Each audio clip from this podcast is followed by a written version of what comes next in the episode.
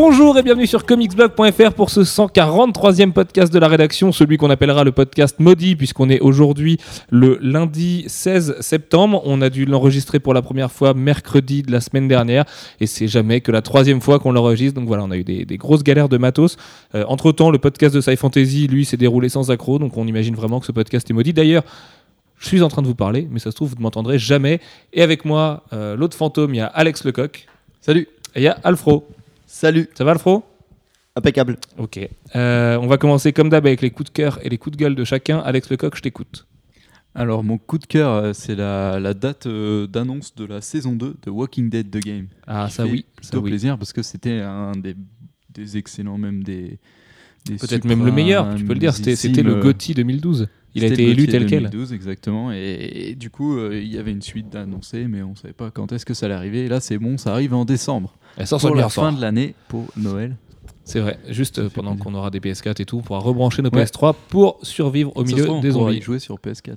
Vu que c'est possible. ouais. Bah oui, c'est du démat, donc ouais, ouais, c'est possible. Vu Donc qu'il y a un transfert de données, tout ça, c'est bien Et, fait. euh, voilà. Et du coup, en attendant, euh, si vous avez euh, du temps à perdre, si vous n'avez pas GTA 5, euh, j'imagine, vous pouvez toujours faire le DLC qui est sorti il y a quelques mois, au début de l'été. Là, c'était euh, 400 Days, qui est pas mal et qui fait la transition en- entre les, les deux saisons.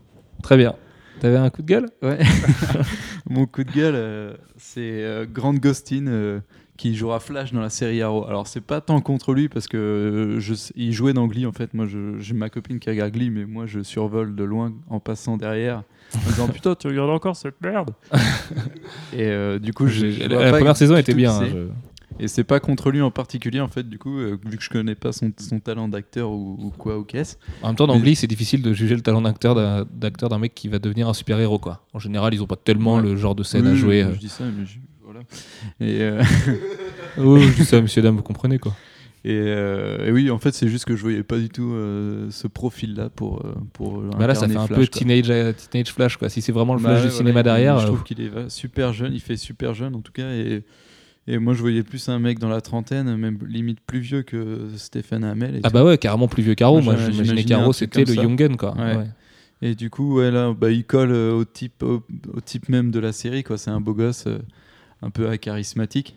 Mais bon, c'est dommage. Du coup, bah, après, bon, on va voir ce que ça va donner. hein. Déjà, faudra voir son costume. Peut-être mon costume, ce sera, ce sera après, super ça la classe ou pas. pas trop confiance avec un, un truc dont Alex va parler juste Ah oui, après. le costume de. Bronze Tiger, cette Donc, magnificence. on croise les doigts. Très bien. Alfro, coup de gueule justement? Eh bien oui, mon coup de gueule, c'est le, magnifique euh, costume de Bronze Tiger euh, qu'on a pu apercevoir sur euh, une photo de tournage.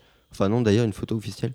Et alors autant je comprends hein, la tendance à vouloir coller au réel, à faire des costumes qui sont plus des, rappels un, un peu chromatiques et c'est quand même hyper, hyper réaliste. Autant c'est c'est pas la peine de leur donner costume vraiment tiep. Parce que là on a l'impression Mais Là, il que a rien. Il a un blouson en cuir et Ouais, trois griffes. Quoi. ça, ça fait un peu SDF euh, avec euh, les, les griffes euh, du pêcheur qui les chercher à côté. Donc, euh, c'est vraiment C'est pas un scénario dans sa tête. hein. Je- c'est- c'est- cette œuvre n'existe pas. C'est sûrement dans sa tête. Et tout ça pour dire que bah, l'acteur, même s'il est bon, bah, avec ce costume-là, il sera jamais crédible. Donc, Ouais, ouais, bah faut attendre de le voir en mouvement. Moi, je me souviens qu'Untress, ça m'avait fait un peu le même effet quand on avait vu l'année dernière. Et puis finalement, dans la série, ça passait. Donc, euh, après, c'est les, les costumes de la CW. euh, Il y a toujours ce, ce cachet euh, un peu tiep, tu vois. C'est le, le- le cachet CW, quoi. C'est kitsch sans lettres. C'est ça, exactement. Et mon coup de cœur, c'est euh, le possible retour de Marvel UK. Alors, possible. euh, je- Probable même. Ouais. Là, Probable. euh, voilà, Steve Walker, a, a priori, à part si c'est un peu un enfoiré qui veut vraiment nous mettre sur une mauvaise piste d'un truc super enthousiasmant, a priori, c'est le retour de Marvel UK. et euh, qui pourrait être une très bonne nouvelle parce que c'est quand même Marvel UK qui a, qui a dévoilé de nombreux talents, dont ceux d'Alan Moore, Alan Davis et, et tant d'autres britanniques hy- hyper, hyper doués. Et ça a été un, un vrai vivier qui a, qui a permis euh, toute l'invasion britannique et qui en plus faisait directement le lien entre euh, l'Angleterre et, euh, et Marvel aux États-Unis. C'était plus, comment dire, direct que, que le marché Vertigo, parce que le marché Vertigo, c'était Karen Berger qui allait chercher les artistes. Là, ils étaient directement dans, dans leur entreprise.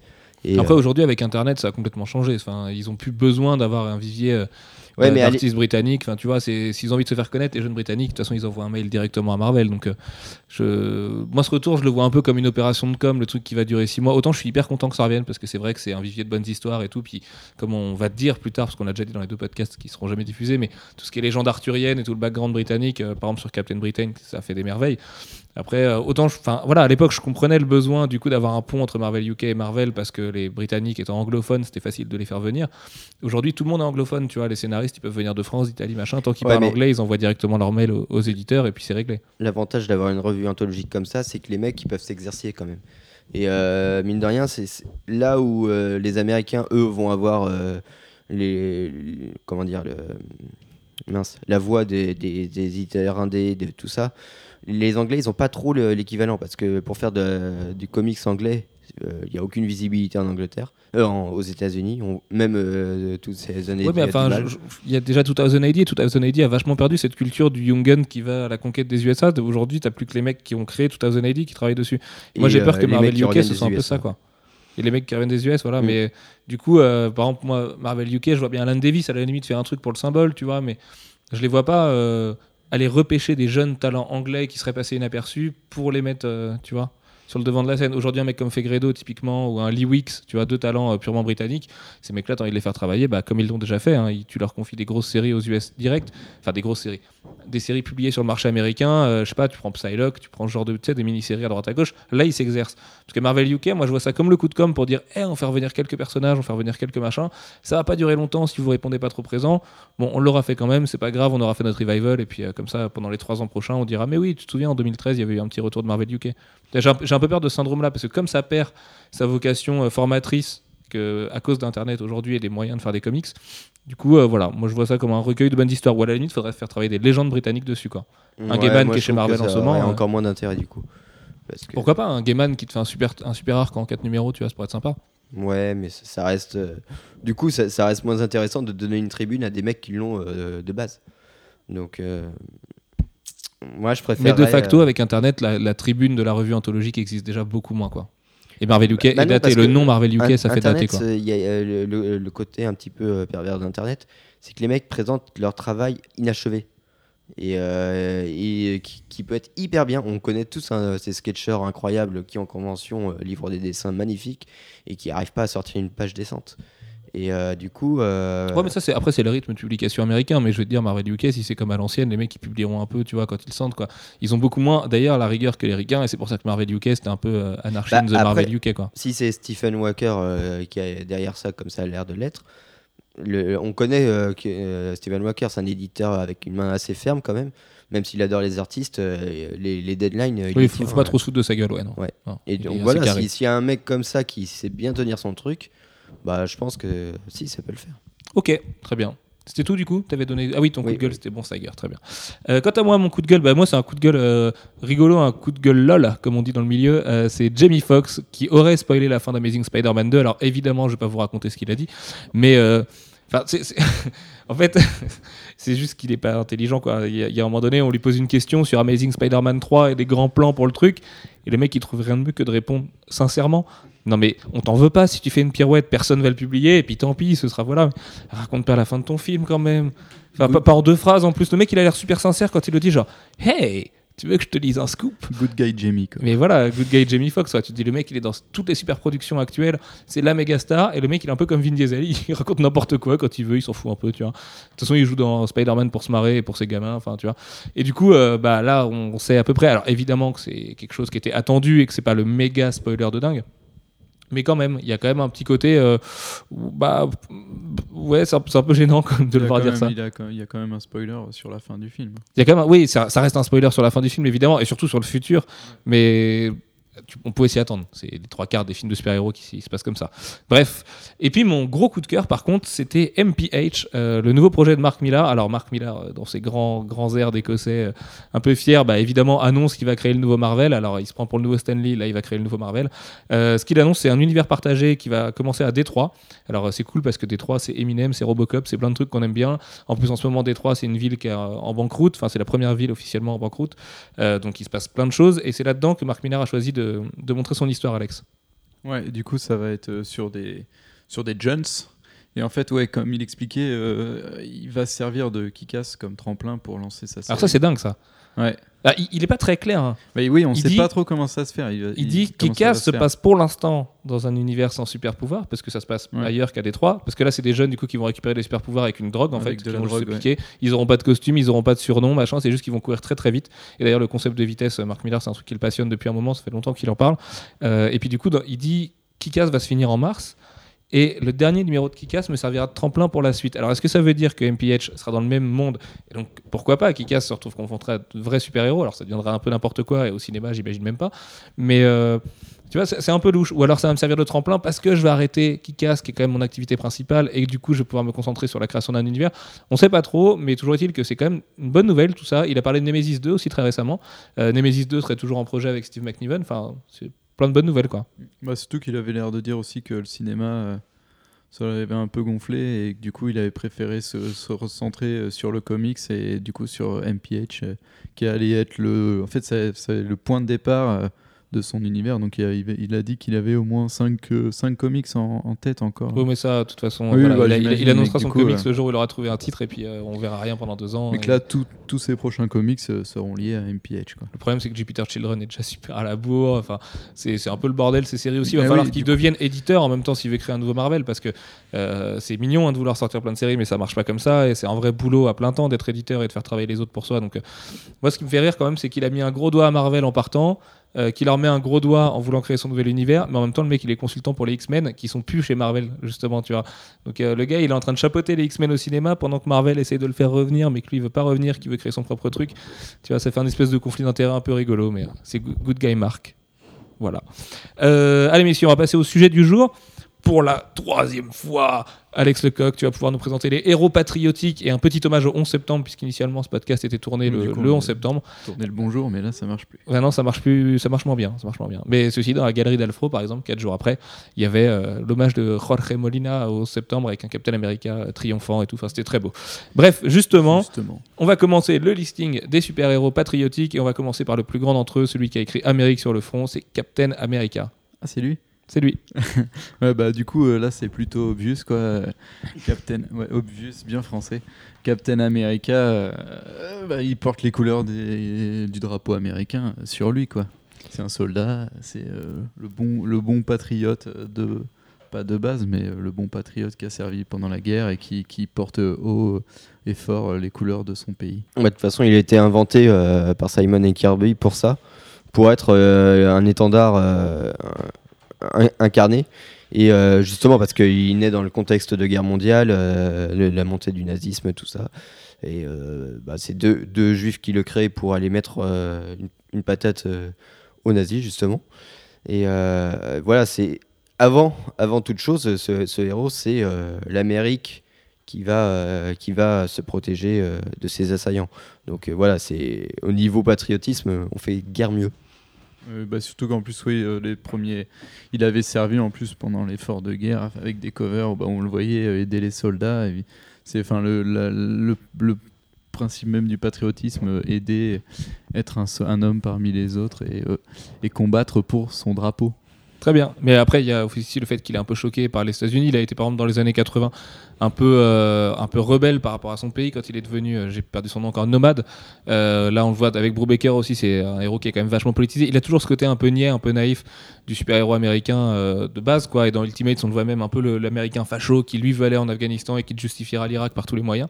Et du coup, c'est marrant aussi de voir que Brubaker en a fait un symbole de lutte contre le pouvoir et c'est Civil War Ouais. qui l'a révélé comme ça, quoi. Et Captain America, il a ce côté américain aussi du euh, on vient faire la guerre. Enfin, quand on vient faire la guerre, c'est pour le bien. Et euh, on n'écoute pas trop ce qui se passe. Et nous, on vient.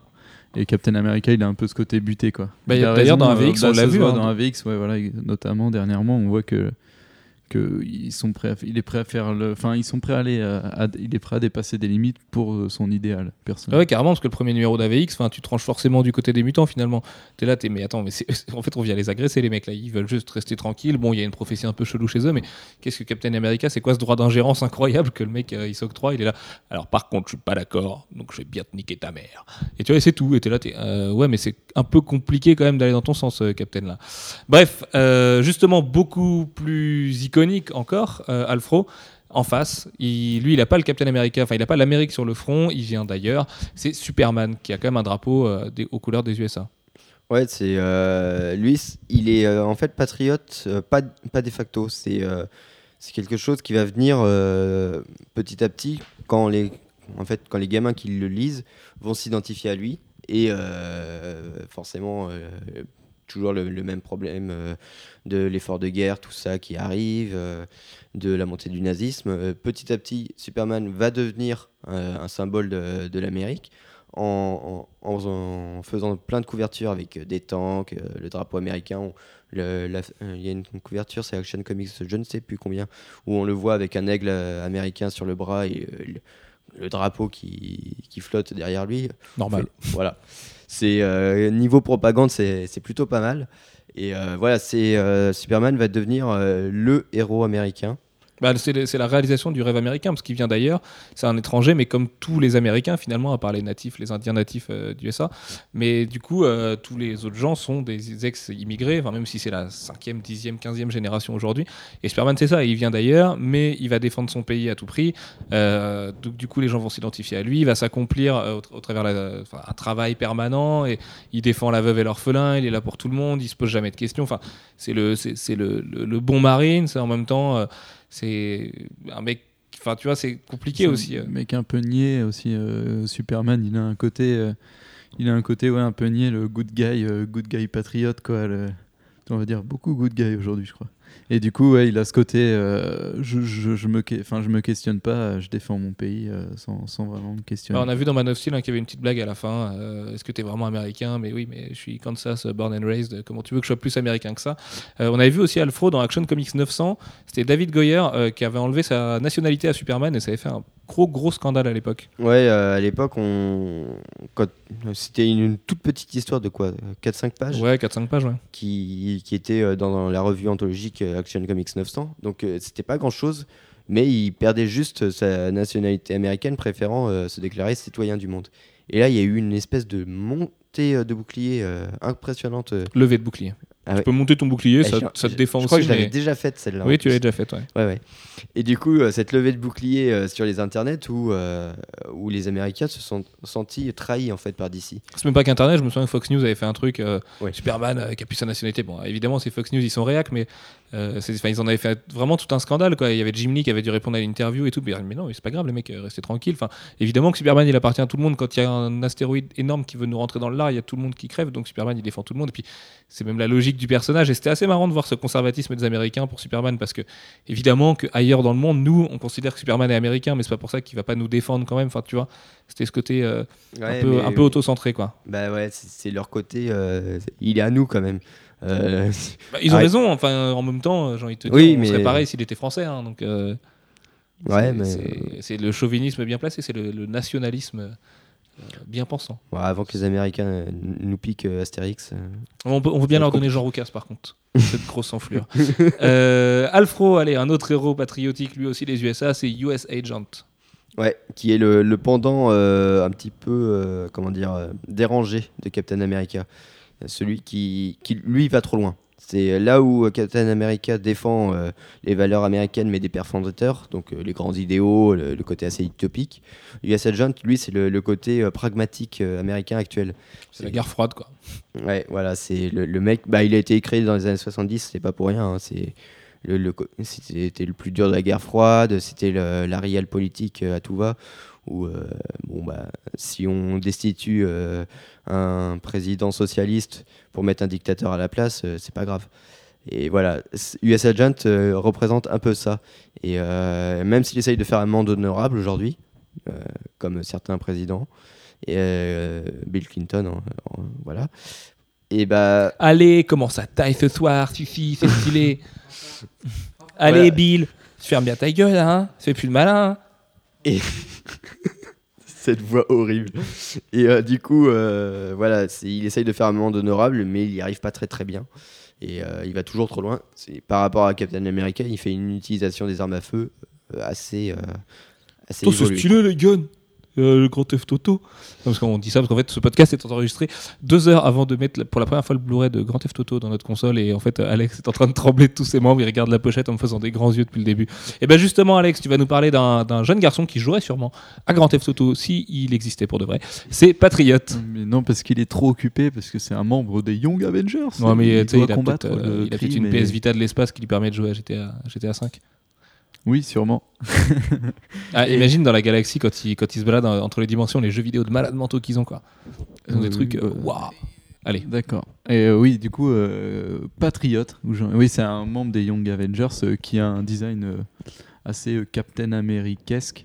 Je pense qu'on Bah, c'est le, voilà, que, justement, teen, le le- teen Captain America quoi. c'est le, le petit-fils euh, du Captain America noir qui Isaiah Bradley. Isaiah Bradley. Et lui s'appelle Ellie Bradley. Ellie Bradley. Et il a un oncle qu'on verra tout à l'heure parce que c'est une grande famille. Exactement. Les Bradley. Les Bradley, comme on dit.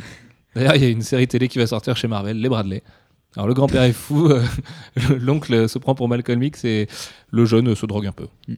Normal. Et voilà. Et du coup, euh, il s'appelle Patriote. Donc euh, tout est dit un peu dans son nom, dans son costume. hein. T'as vraiment très envie de jouer à GTA. hein. Bref, Patriot, Non, non, du coup, c'est un membre des Young Avengers qui arrive Non, mais tu me Dans l'équipe qui est, anecdotes. Qui est du coup super euh, bah, engagé parce qu'il a l'héritage de son grand-père à respecter, notamment après ce que fait José X, on le verra tout à l'heure.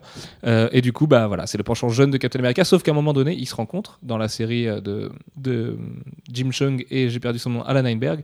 Euh, et bah, cette rencontre, elle est vachement importante pour lui parce que Captain America, c'est à la fois son modèle, mais en même temps, c'est ce que son grand-père n'était pas. Et lui, il veut une justice différente parce que forcément, il défend les Afro-Américains et leurs droits aux US. Et c'est dommage d'ailleurs parce qu'ils auraient pu aller beaucoup plus loin avec ça. Et ils l'ont pas vraiment fait, c'est tout le temps effleuré, mais c'est quand même, euh, tu vois, ce- ce- cette espèce de rappel à la réalité aussi d'avoir un Captain America noir, parce qu'aujourd'hui c'est possible, donc on va pas s'en priver. Et du coup, euh, Patriot, euh, il est un peu comme ça. Voilà. Alex. Merci. Euh, bah tiens, Alex, tu vas nous parler justement de son évolution Digimon à Patriot, puisque c'est Iron Patriot. Non, en vrai, ça ça n'a rien à voir. Iron Patriot, c'est deux incarnations. Alors, vous avez la première, euh, qui est du coup la plus récente, c'est dans Iron Man 3, et c'est en fait War Machine, Ouais. qui est interprété par Don Cheadle. Don Cheadle. C'est ça. ouais, Et avant, c'était. Terrence Howard. Mais qui s'est fait virer parce qu'il voulait plein de thunes. Terrence Howard, c'est ça, il s'est Ouais. fait virer. ouais. Et euh, oui, bah du coup, euh, Iron Patriot, c'est pareil. C'est un. C'est l'armure d'Iron Man euh, en, aux couleurs de, de l'Amérique, si quelqu'un n'a jamais. C'est même l'armure, l'armure de War Machine aux couleurs Ouais, de l'Amérique. Il est beaucoup plus armé, enfin beaucoup plus Bah, il agressif a tout de suite dans le sur l'épaule, quoi. Donc euh, automatiquement, Forcément, ça il calme, rigole pas le mec. Ouais. Et du coup, bah lui, c'est le soldat américain. C'est pareil. euh, c'est euh, il est James Rhodes, le, le pilote. Et euh, c'est un ancien soldat américain qui voit tout de suite euh, quand Tony Stark. Il est encore soldat. Hein. Ah ouais, il est encore dans la Oui, marine. un. Ah, j'ai dit ancien. Oui, t'es ancien. Pardon. Bah du coup, c'est un soldat américain qui euh, qui voit tout le potentiel euh, de la de l'armure euh, d'Iron de Tony Stark, euh, Iron Man, et qui dit que comme c'est une arme, il faut que ça soit une arme américaine en fait. Du coup, et euh, il y a la scène du coup du tribunal. J'ai beaucoup de mal. Dans à- Iron Man 2. Et tu dis beaucoup du coup et Ouais. eux, et tu tournes énormément ton fil autour de ta chaussure. Ouais, je sais. Mais je suis je- aujourd'hui, je suis pressé. Oui, bah c'est GTA 5. Mais euh, ouais, je sais. Désolé, excusez-moi. Je vais me Allez, reprends-toi. Et du coup, oui, euh, il y a la scène, la scène du, euh, du, du, du procès dans Iron Man 2 qui est super intéressante. Tout début pour ça, du film, parce ouais. qu'on voit euh, justement ce côté américain où quand tu es américain, là, tu as, une propriété, mais, mais quand les, Amé- les États-Unis le veulent, Oui, bah, c'est le américain, tu vois. C'est une propriété Et Du coup, américaine. c'est génial parce que Tony Stark Et a des super réponses par rapport à ça. Quoi. Que oui, bah oui, lui il s'en fout un peu en fait, il comprend pas pourquoi, mais les Américains justement veulent l'arme parce que patriote exige et, et American style quoi. Exactement. Donne-moi ton gun.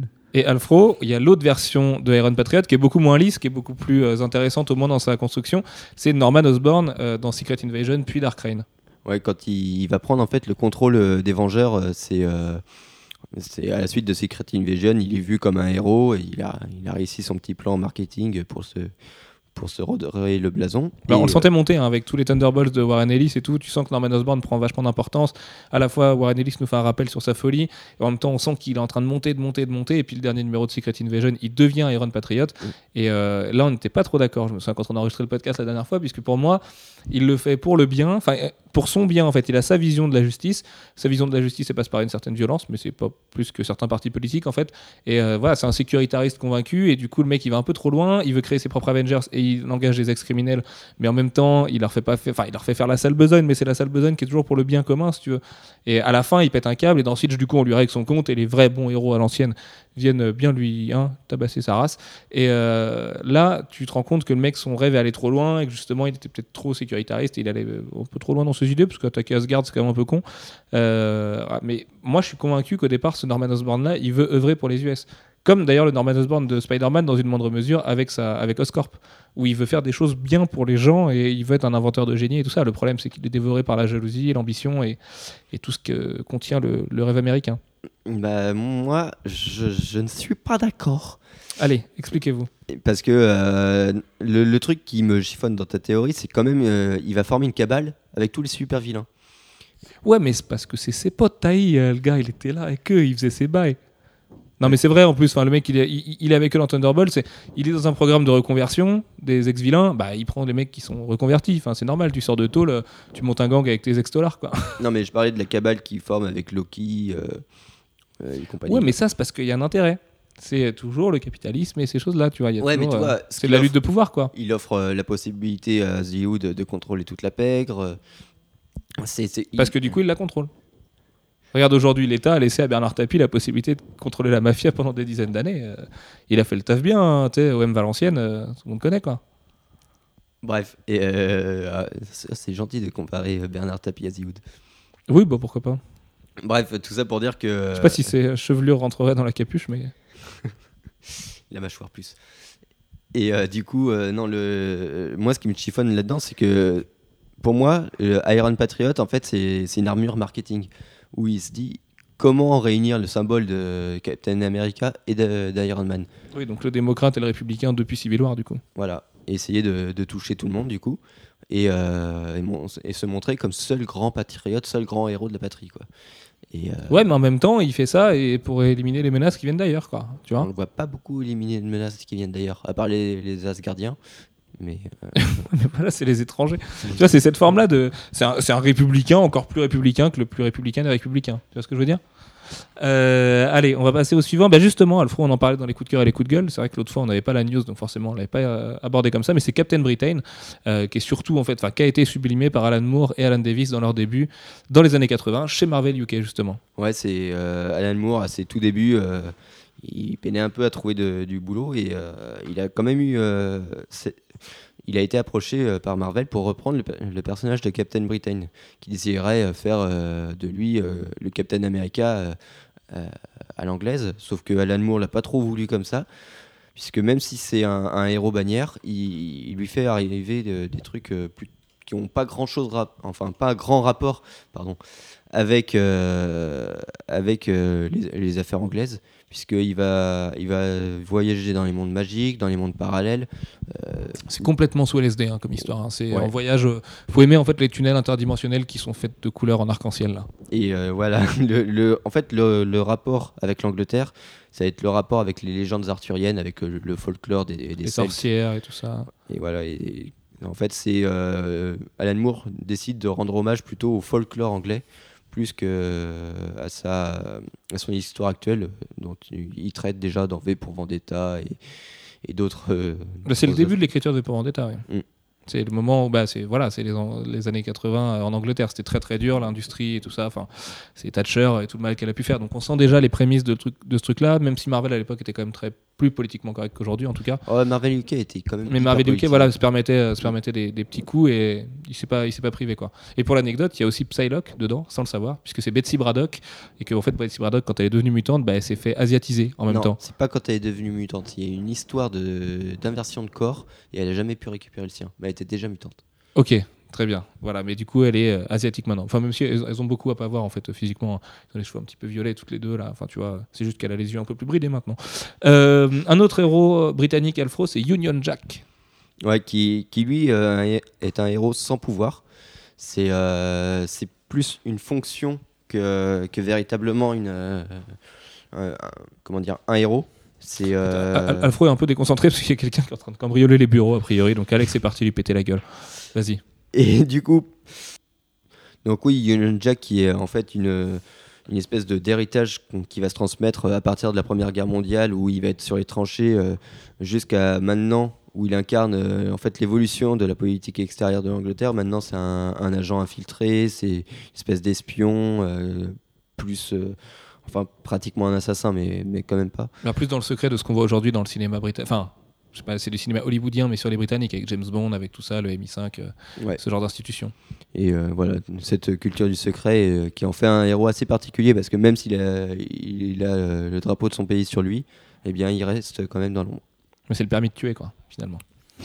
Euh, du côté du Canada, Alfro, on a deux héros. euh, Vindicator, alors elle, c'est une super euh, femme toute petite, toute frêle, même si son nom indique le, le contraire. On a The Guardian, et avec d'autres héros bizarres, type le Sasquatch, ils forment Alpha Flight, Ouais, Alpha Flight, qui est l'équipe mandatée par le gouvernement canadien pour. comme le roi Enoch. Ouais, Moi, je pense qu'il est mandaté par quelqu'un, hein, c'est pas possible sinon d'être comme ça. Ils sont pas dans la nourriture bio. Non, c'est vrai. Et, Biologique, Tintin, les pépites. Allez, excuse-moi. Et tout ça pour dire que oui, Alpha Flight euh, est mené par un, un- un homme, un scientifique à la base, qui se euh, construit un costume qui a l'air d'être fait de tissu, mais en fait de circuits imprimés et compagnie. Comme dans Metal Gear Solid, c'est les nanomachines. Ça explique tout. C'est pratique. hein. Ah, c'est plutôt pratique. Bah, si on écrit un scénario, un jour, on s'en souvient. Bah non, mais tu mets les nanomachines, ton scénario tient forcément debout de toute façon. Et, euh, et du coup, voilà, il va se construire ce costume qui va lui donner des super pouvoirs euh, de, de large variété. Et euh, qui. Oui, super pouvoir plutôt sympa. Je peux faire pas mal de trucs. Je peux faire du feu, de la glace, voler, voilà, ce plaisir avec les amis. Ah, il fait pas C'est de un petit glace. medley. Non, il fait pas de Ah, glace ah non, non, non. ok, très bien. Petit bit. Euh, pardon, excusez-moi. Et tout ça pour dire que. euh, voilà, il, il a l'étendard, enfin, il a la feuille d'érable collée sur le, sur le costume et c'est, il incarne le Canada, quoi. C'est vrai. Heureusement que nous, on n'a pas une baguette sur euh, Super Français, comme on verra tout à l'heure avec tous les super-héros français. Allez, messieurs, on va passer aux femmes. On va commencer avec America Chavez, Alfro, et il y a eu une autre euh, Miss America bien avant. Oui, euh, qui était apparu dans les années 40 euh, pendant la fameuse vague de héros patriotiques qui se, qui se créait pendant la guerre contre le nazisme. Et donc voilà, Miss America était un, peu le pendant féminin de Captain America. Ils étaient, ils étaient pas allés chercher très loin. Mais voilà, la, Captain, euh, enfin, la Miss America actuelle, euh, c'est America Chavez qui est apparue dans les pages de Vengeance. Elle n'a rien à voir, ouais, parce que c'est une, une jeune ado euh, latine, enfin qui représente la communauté latine. Elle a apparu dans Vengeance. C'était une, sorte de série qui mixait un peu Runaways et Young Avengers. C'était des, des jeunes héros, mais beaucoup moins lisses que les Young Avengers, qui se confrontaient à de grands vilains de l'univers Marvel, ce qui a donné une super galerie de couverture de Gabriele Delotto. Moi, je les ai achetés quasiment que pour ça. J'ai lu hein, la série. Alors, C'était bien, c'était Joe Casey et Nick Dragota, donc c'était quand même pas deux manches, mais la série était pas incroyable. Elle avait du mal à décoller et du mal à caractériser. Mais depuis, Kieron Gillen en fait a récupéré le personnage pour Young Avengers. Euh, et dans Young Avengers, elle est géniale. Elle entretient une, relation marrante avec Loki. C'est hyper bien dessiné par Jimmy McKelvey. C'est vraiment une des meilleures séries de Marvel No. hein. On vous la conseille euh, vraiment ardemment, comme on dit. Et puis, euh, non, Miss America, c'est une héroïne qui est hyper intéressante depuis peu. Donc, elle n'a pas encore une profondeur incroyable, mais je pense que politiquement et tout, elle, va rappeler un peu patriote. Enfin, tu vois, elle n'est pas forcément d'accord non plus avec l'establishment américain et le fait d'être latine, on lui rappelle assez souvent comme ça. Donc, euh, est une, une- des super-héros latins, enfin, de culture latine, du coup, euh, il y en a quand même très très peu. Donc, euh, donc c'est plutôt une bonne nouvelle. Euh, Alfro, allez, un autre euh, symbole immense qui a les mêmes couleurs que Superman et Spider-Man, le bleu, le blanc et le rouge. Donc elle aussi, elle a un peu son drapeau sur le corps, c'est Wonder Woman, et pourtant, elle non plus, c'est pas une américaine au départ.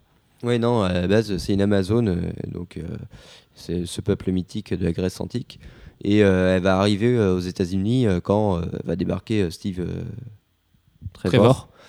Voilà, merci. Et euh, qui, est un, qui est un pilote euh, de l'armée américaine. Et euh, du coup, voilà, elle va intégrer le monde des hommes euh, déjà à travers l'armée. Euh, Elle-même, c'est une carrière, hein, elle a été entraînée pour ça. Et du coup, elle va forcément très vite intégrer euh, l'effort de guerre militaire qui, qui a lieu durant euh, sa création, enfin dans les années 40. Ouais, bah oui, parce que, excuse-moi, du coup, je te coupe, mais c'est parce qu'elle elle est arrivée. euh, je te coupe. excuse-moi, je te coupe. Tais-toi, quoi. non, mais du coup, elle est arrivée, oui, pendant, pendant la Seconde Guerre mondiale, donc forcément à représenter euh, les femmes qui étaient restées euh, en arrière au pays pendant que les hommes étaient partis euh, en Europe pour, pour combattre. elle, rep- elle représentait en fait le penchant patriotique féminin. les, les femmes sont, peuvent aussi. Défendre leur nation, même si elles sont pas dans l'armée. Enfin, Ouais, puis en plus, elle est- enfin, voilà, c'est un peu le message de féminisme qu'il y avait dans les années 40 aux US parce qu'elle est créée par William Moulton Marston, qui est comme un féministe convaincu, activiste féministe. Le mec, il a comme une maîtresse et il se prend en photo avec ses maîtresses et ses, ses plusieurs femmes chez lui. Enfin, il est un peu fou ce type-là. Il aime le bondage. Et il aime le bondage. Et oui, exactement, car tu l'as entendu quatre fois cette phrase. Puisqu'en fait, on va vous dire un secret, Ouais. mais ce podcast a coupé. Donc là, en fait, ce que vous entendez, c'est la quatrième prise de ce C'est podcast. pas Donc, euh, possible. Là, Alex il est vraiment juste en train de J'en peux péter un câble ouais, et j'en je- peux plus. Il tourne dans tous les sens. En plus, on a failli se faire cambrioler. Ouais. Enfin bref, euh, du coup, ouais, Wonder Woman. Et elle est créée par un mec qui aime le bondage. C'est pour ça que dans les années 40, elle est souvent euh, bah, bondée. Elle est liée euh, par, des, par des chaînes et tout, et qu'elle a un lasso comme arme. Enfin voilà, tout ça, c'est pas innocent. C'est un féministe assez curieux, quoi. Oui, c'est un féministe curieux, du, du- du type, euh, voilà, féministe bizarre. Bizarre. Un féministe Noël Mamère. Euh, pourquoi? Bon, On ne sait pas. On ne sait pas. J'ai vu Noël Mamère aux infos ce midi. Voilà, ce sera tout. Il pose un ultimatum au gouvernement. Noël Mamère. fatigue. Voilà, il est tombé dans un piège. Euh, donc du coup, à Wonder Woman, elle a, en plus, elle est déchirée un peu entre le fait d'être Amazon et le fait d'être américaine. Et c'est Charles Soule, c'est Tony Daniel qui prépare ça pour le prochain arc de Superman Batman. Euh, pourquoi vous rigolez? Il y a rien de drôle là. J'ai pas dit de conneries. Si? Vous êtes mort de rire Non, c'est bon. Et du coup, en fait, dans cet arc, Superman va découvrir l'île des Amazones. Et alors, lui-même étant un étranger, du coup, euh, c'est sa réaction par rapport à ce, nouveau peuple qu'il va découvrir. Et elle, Wonder Woman, elle a ça de particulier d'être ambassadrice à la fois des US dans le monde entier, mais en même temps ambassadrice des Amazones au sein des, de- des US. Et elle a souvent été utilisée. Enfin, on a vu aussi euh, dans les années euh, 2000, au début, je crois que c'était Jeff Jones sur Justice League. Au niveau d'Infinite Crisis, il y avait l'attaque des Amazones sur le, monde normal et tout. Enfin voilà, c'est un, penchant très intéressant du perso. Et sinon, euh, il y a Azzarello qui la traite vraiment sur le côté mythologique euh, grec, type God of War depuis, euh, depuis les New 52. Et c'est pas mal du tout. C'est une des séries qui a le moins faibli alors qu'elle commençait assez doucement. Alfro, dernière euh, super-héroïne qu'on a retenue. Alors c'est peut-être la plus super-héroïne, super patriotique pardon, d'entre tous. Toutes, oh, je vais y arriver. C'est Stargirl de Jeff Jones. Ouais, qu'il avait recréé en suivant le modèle euh, de ce héros euh, du Golden Age qui était euh, Starboy et son, acolyte euh, Stars and Stripes Son sidekick, comme on dit ici. et tout ça. Et qui était donc voilà, un, un héros patriotique type. Et du coup, il va la recréer sur ce modèle-là et aussi sur le modèle de sa sœur décédée. Du coup, euh, il va un peu avoir du mal au début à, à en, à en écorner l'image. Il va en- vraiment la présenter euh, comme, euh, comme euh, le, sourire bright. Quoi. Ouais, tout à fait. Au milieu de la bande de tarés de la Justice Society. La Justice Society, c'est une équipe qui était vieillotte, et d'ailleurs, eux-mêmes se moquaient souvent de ça par rapport aux jeunes de la Justice League, puisque c'est des vieux héros, enfin, c'est le Flash avec sa coupole sur la tête et tout. Et euh, du coup, il y a l'autre taré qui porte l'univers sur son costume, il y a l'autre en costume de chat et tout. Enfin, tu vois, c'est vraiment des héros à l'ancienne. Et elle, en fait, va arriver là-dedans, et va devenir à la fois porte-parole et en même temps, euh, enfin, am- ambassadrice de la Justice Society, en étant la petite jeune qui comprend pas grand-chose. Et euh, il y a tout un arc où on essaie de, un peu de lui apprendre à être une super-héroïne, parce qu'elle elle trouve ça un peu stylé, mais ça, ça change quand même de sa formation, quoi. Ouais, et puis il y a un, elle a un côté quand même très, très naïf. Bah, très cheerleader quoi. Ouais. c'est voilà la reine du bal de promo. Enfin elle est, elle est classique. C'est la belle blonde. C'est la bonne américaine qui a tout pour réussir. C'est Hayden Pantier euh, si elle n'était pas partie en snard ou Miley Cyrus si elle avait pas twerké Euh, C'était vachement plus stylé quand tu l'as dit la première fois. bah ouais ouais mais bon euh, le problème c'est que ça marche plus. Depuis tout à l'heure je suis parano sur l'alimentation de notre truc qui arrête pas de couper. Là je, je crois que c'est bon je crois que ce sera ça restera ça. Et puis Stargirl depuis les New 52 elle est vachement intéressante puisqu'elle est dans Justice League of America et que là il va y avoir Forever Evil du coup donc on va se demander où sont passés nos héros et elle va être euh, avec un autre héros de rescapé et ils vont traverser les USA euh, dans, une espèce d'ambiance post-apocalyptique euh, avec ce qui se passe avec les événements de Forever Evil et du coup on va la voir elle toute naïve se balader comme ça au milieu des US un peu comme ce que Straczynski avait fait à Superman pendant un moment voilà, donc ça, devrait- être pas mal. Allez, du côté des héros engagés, Alfro, il y a Josiah X, dont on vous parlait tout à l'heure. Qui est apparu dans The Crew numéro 1 par. euh, C'était vachement moins stylé quand tu savais plus où il était apparu la première fois. Ouais, mais là, tu vois, je me souviens plus qui a écrit. Donc. Christopher Priest. Et le, le dessinateur, c'est Joe Bennett. Ok. Et. Euh... Ah, oh, deux, beaux disparus, oui. Oui, ouais. Et du coup, euh, oui, c'est. c'est- je me souviens plus du tout, en fait. En fait, Josiah Bennett, c'est le, le fils du. Josiah Bradley, c'est le fils d'Isaiah Bradley, qui est le premier Captain America noir dont on parlait tout à l'heure, et l'oncle de Ellie. Et en fait, c'est un ministre américain qui va vouloir militer pour les droits des Afro-Américains aux US. Donc, il faut voir qu'on est quand même en 2003. hein. C'était il y a 10 ans à peine. Il y avait encore le besoin de militer pour les droits des Afro-Américains. Bon, depuis, Barack Obama est élu, donc a priori, ça va. Euh, et du coup, ce Josiah Bradley, il va s'appeler Josiah X en hommage à Malcolm X et du coup à tout le mouvement des Black Panthers et tout ça qui a, fait du bruit dans les années 2000, enfin dans les années 2000, n'importe quoi, dans le dernier siècle. Euh, et puis voilà, je crois que c'est à peu près tout. Je- J'en ai marre de répéter sa bio à ce type. Euh, mais du coup, c'était pas mal. Puis l'idée était bien en plus. C'était un héros vraiment euh, avec le look, voilà, juste un bandana sur la tête et je vais défendre les droits des autres dans la rue. Enfin, c'était un héros a priori intéressant. Il a hérité des pouvoirs, des super pouvoirs de son père, que super fort. Et il avait aussi son, son bouclier, le, le bouclier à la Captain America, mais en. Triangle, là, ouais. voilà, Qui remonte un peu sur le dessus comme les nouvelles cartes de FIFA Ultimate Team. C'est ça d'ailleurs, c'est ça le modèle des nouvelles cartes de FIFA Ultimate Team. On cherchait. Euh, allez, on avait aussi un héros qui était engagé et français, Alfro. Alors on le connaît sous son nom civil, c'est Bilal, euh, je sais plus. Euh, Enfin bref, c'est un Algérien euh, de troisième génération, du coup sunnite. Et c'est Night Runner aussi, le super-héros, enfin le super Batman qui fait du parcours à Clichy-sous-Bois après Ouais. les émeutes. C'était euh, l'un, de- enfin c'était le, le symbole euh, de Batman en France euh, pendant euh, Batman Inc. Donc euh, sorti de l'imagination de Grant Morrison et euh, du scénariste euh, C'était David Hein. David Le numéro, c'était Detective Comics annuel numéro 12, je crois. Et euh, oh, on l'a vachement potassé ce Avec Kyle podcast. Trevor McCarthy. Finesse, on a bien fait notre devoir. Et euh, tout ça pour dire que, euh, que c'était un héros assez, euh, assez novateur parce qu'il il présentait la France euh, sous le côté plus actuel. quoi. C'est euh, un Algérien de troisième génération qui habite à Clichy. Là, C'est la vraie France, quoi. Enfin, Ouais. C'est la France. et voilà, c'est- on, nous a, on nous a évité C'est pas la France de Woody Allen et des cartes postales, quoi. voilà, le, le- le gros préjugé de base. Et du coup, euh, c'est- il était assez intéressant. Dommage qu'il ait un peu disparu Mais de ouais, on l'a à peine revu après, je crois, dans les pages de Batman Inc. Soit il était fou, soit il était mort, je sais plus. Enfin, c'était euh, vraiment tué dans l'œuf, mais c'est à cause des, des problèmes qu'il avait soulevés à l'époque. Et on se souvient que les médias américains avaient pas très très bien accueilli le perso. Ouais, bah, il y avait euh, déjà il y avait deux franges. Il y avait la frange vraiment extrémiste euh, qui euh, qui était là en train de dire bah oui non un, héros musulman c'est pas possible arrêtez vos, vos Moi, je me trucs. souviens. D'ailleurs, Josiah Bradley, Josiah X, pardon, était aussi musulman. Et c'est un- une caractéristique intéressante du perso. Mais ouais, ouais, ils voulaient pas que les, les Français soient présentés comme des musulmans, parce que pour eux, comme sur Fox News, on leur disait que c'était la guerre civile en France quand il y avait les émeutes, ils avaient l'impression que les musulmans étaient les nouveaux rois de France et euh, et c'était complètement débile. Enfin, moi, je me souviens d'avoir lu des réactions sur le forum de CBR, les mecs, ils allaient super loin dans le truc, et alors qu'en France, Libération et Le Monde avaient fait un tout petit papier, c'était passé complètement inaperçu. Et du coup, c'est dommage parce que moi, j'aurais trop imaginé, t'imagines un jeu vidéo à la Mirror's Edge avec, avec ce type-là euh, dans Paris et tout, enfin, ce serait complètement fou, ou même juste un arc sur lui, quoi. Un arc en six numéros par un dessinateur français. Euh, Enfin, tu vois, ça aurait, ça aurait pu être génial, quoi. Et, et bah non, le perso, du coup, a été un peu tué dans l'œuf, quoi. Bah ouais, bah, Pour une fois qu'on avait autre chose que des Français qui s'appellent euh, Stéphane Napoléon et qui font le tir de, de la Tour Eiffel dans Olivier Tom, tu vois, ou un super-héros avec une baguette et tout, euh, type, euh, comment il s'appelle, le, le vilain de Captain America? Euh, Batroc. Batroc, tu vois, le mec il a sa belle moustache et tout, enfin le, le cliché du français un peu pérave, quoi. Là c'est un français moderne et puis du coup, euh, bah voilà, il est pas resté. Bah, ouais. Autre symbole français, Alfro, beaucoup moins moderne, beaucoup plus historique et ancré dans l'histoire, c'est le garde républicain euh, de Terry Stillborn, que vous connaissez aussi sous le nom de Thierry Mornay, euh, éditeur de, chez, des comics chez Delcourt. Ça paraît chez Wanga Comics, qu'on salue bien fort, dans Strangers Universe. Ouais, qui est euh, en fait c'est un héros pareil que comme Union Jack, c'est une espèce d'héritage qui se transmet et ça, ça- on peut le voir comme ça toujours avec l'étendard sur lui façon Captain America, mais en plus avec euh, des particularités euh, de la culture française à travers les époques.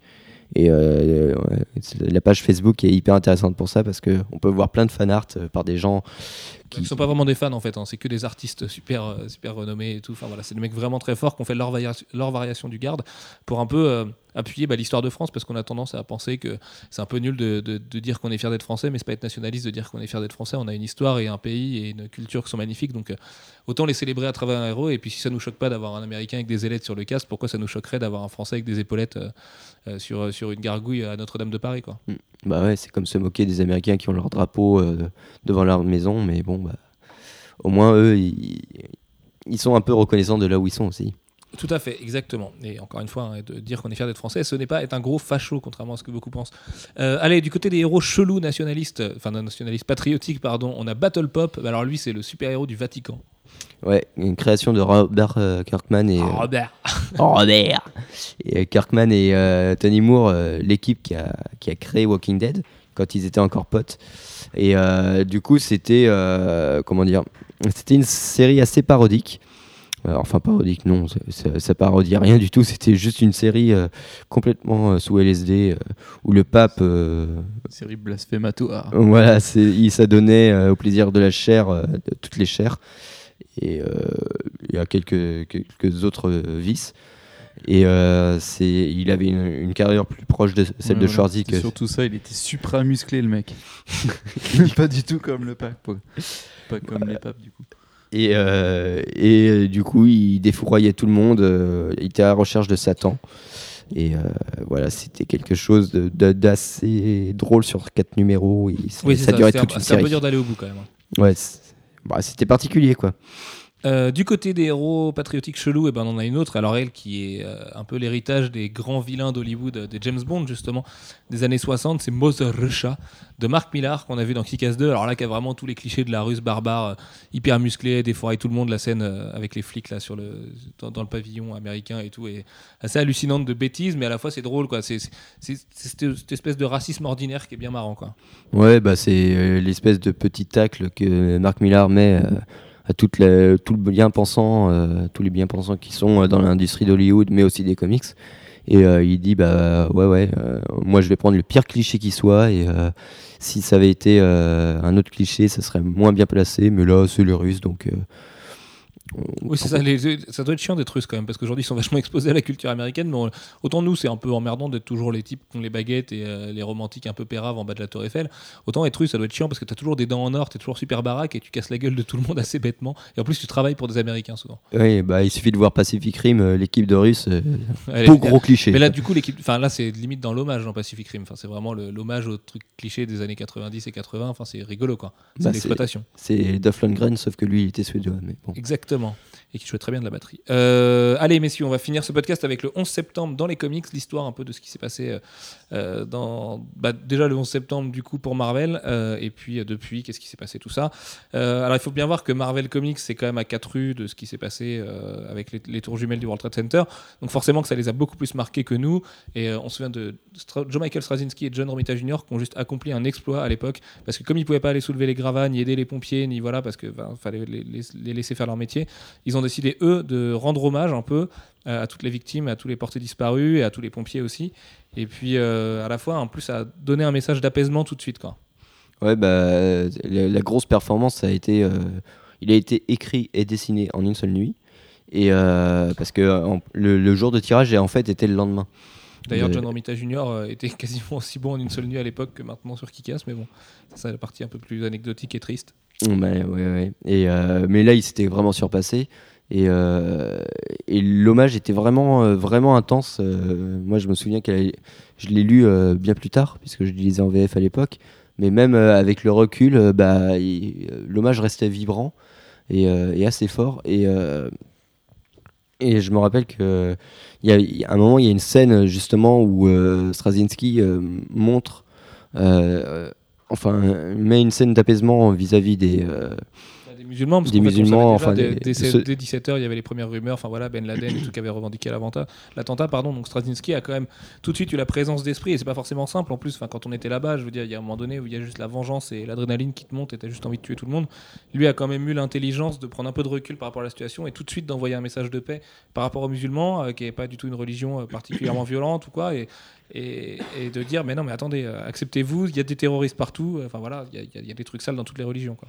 Ouais, et puis euh, en plus, le, le comic, c'était vraiment. Euh, il est très silencieux, très. Euh, enfin, il y, a une espèce de rythme qui, qui, qui, prend au trip quoi et c'était vraiment vraiment très très fort de faire ça à l'époque avec la couverture noire et tout Panini avait respecté ça à l'époque c'est un numéro qui vaut très cher et en VF et en VO d'ailleurs le premier tirage de, de, ce numéro très particulier et puis depuis on a aussi vu Joe Quesada qui avait fait une, un recueil en fait de plein d'artistes il y avait du Neil Adams il y avait un petit truc un petit poème de Neil Gaiman il y avait du Kevin Smith plein de grands artistes américains en fait c'était comment ça s'appelait ce truc? C'était Heroes je crois et c'était la couverture c'était Joe Quesada qui avait dessiné un casque de pompier dans les flammes et c'était enfin c'est magnifique c'est un recueil de plein d'auteurs américains qui ont voulu y aller de leur petit euh, édifice, quoi, de, dire bah voilà, c'est mon hommage à moi, je peux juste dessiner. Et euh, c'était incroyable. Il l'avait réédité euh, pour les 10 ans. Ouais, c'est ça, tout à fait, ça avait été réédité l'année dernière. non, il y a deux ans. Qu'est-ce qu'on avait d'autre? Bah oui, depuis, on a plein d'artistes aussi qui rendent hommage tous les ans. On, avait, on trouvait dommage quand même que la semaine dernière, DC et Marvel n'ait pas sorti un numéro hommage. Alors certes, c'est 12 ans et certes, c'est un peu euh, triste de se le remémorer tous les ans. Mais là, le, jour de publication des comics tombait en septembre, mercredi dernier, et il n'y a rien eu de spécial. Quoi. Il y a eu, euh, je crois, dans DC, j'ai vu un tout petit hommage à un moment donné en septembre, et puis on a vu des sketchs forcément d'artistes américains. Mais c'était peut-être l'occasion aussi de se remémorer ça, quoi. Surtout. Euh, à quelques encablures de partir en guerre avec la Syrie ou presque, tu vois, ce serait remettre un petit message de positivité euh, au milieu de tout ça, ce serait peut-être, euh, ça aurait pas été une mauvaise idée. Ouais, mais euh, c'est ce que j'ai expliqué la dernière fois dans le podcast qu'on n'a jamais diffusé. C'est les Américains, ils aiment bien, enfin, ils, vont toujours de l'avant. c'est leur, leur mythe de la frontière. hein. Il faut toujours, toujours aller de l'avant. Et euh, du coup, pour eux, l'histoire, euh, surtout si elle est, euh, elle est quand même dérangeante, a tendance à très très vite euh, Disparaître, ouais. disparaître. Et on, on a vu hein, les hommages au 11 septembre cette année, il n'y en a pas eu des masses. Non. Non, non, Barack Obama a fait un petit discours, enfin normal, quoi, comme tous les ans, parce que c'est normal, c'est juste la date qui a changé la face du monde. Donc, Et voilà, la- ils, ils reviennent pas plus dessus. Et euh, ils attendent plus euh, justement le, le, le fameux euh, Grand Heroes Building là. Ouais. Et qui pourrait être très beau d'ailleurs. ouais, ouais, ouais, ça va être magnifique. Ouais, ça, va être, euh, ça va être majestueux, quoi. Et euh, voilà, là, euh, le 11 septembre, ils, ils essaient un peu d'oublier. quoi. Très bien. Eh ben, écoutez, sur cette note, euh, messieurs, je crois que ça y est. Je crois qu'on a enfin bouclé ce podcast après 4 prises. Wouh Oui, euh, il n'est pas, incroyable. il est pas exporté. Donc, il n'est pas euh, encore exporté, il n'est pas encore mis en ligne et tout. Voilà, on est désolé du retard, hein, mais je- j'espère sincèrement que vous comprendrez que c'est vraiment pas de notre faute. On va se racheter une alim là pour les, pour les podcasts de cette semaine. Du coup, on est lundi, ce podcast sera diffusé là d'ici une petite demi-heure. On vous dit à mercredi pour le podcast de Sci Fantasy qui sera consacré à Riddick et à jeudi pour le podcast de Comics Blog avec Manu qui sera consacré à un autre film. C'est ça. Si, si, Alex, c'est ça. Du coup, forcément. Faut que je change mon planning. C'est pas grave sur Google Agenda, c'est pas gênant. Euh, sur ce, on vous fait plein de gros bisous, messieurs. C'est aussi aujourd'hui pour nous un grand jour puisque c'est l'ouverture officielle de Sci Fantasy. Oui, donc Euh, il faut y aller. Allez voir, voilà, euh, allez voir, inscrivez-vous, commentez. Il y a encore plein de choses qui vont arriver. Il y a des forums, il y a 9e Arc qui est quasiment fini. On est super excités par tous les projets.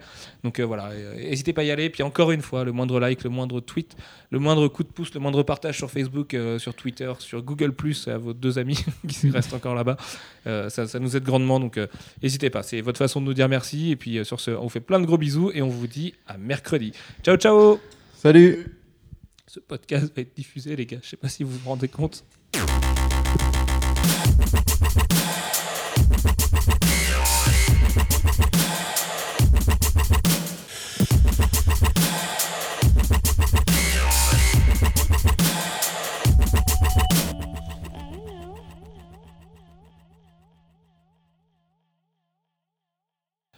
Un, deux, un, deux, Alex, check. Alfro, vire ton pied, putain. Bonjour et bienvenue dans cette soirée où nous allons parler d'histoire, de faits et d'aventures. Oh mon dieu.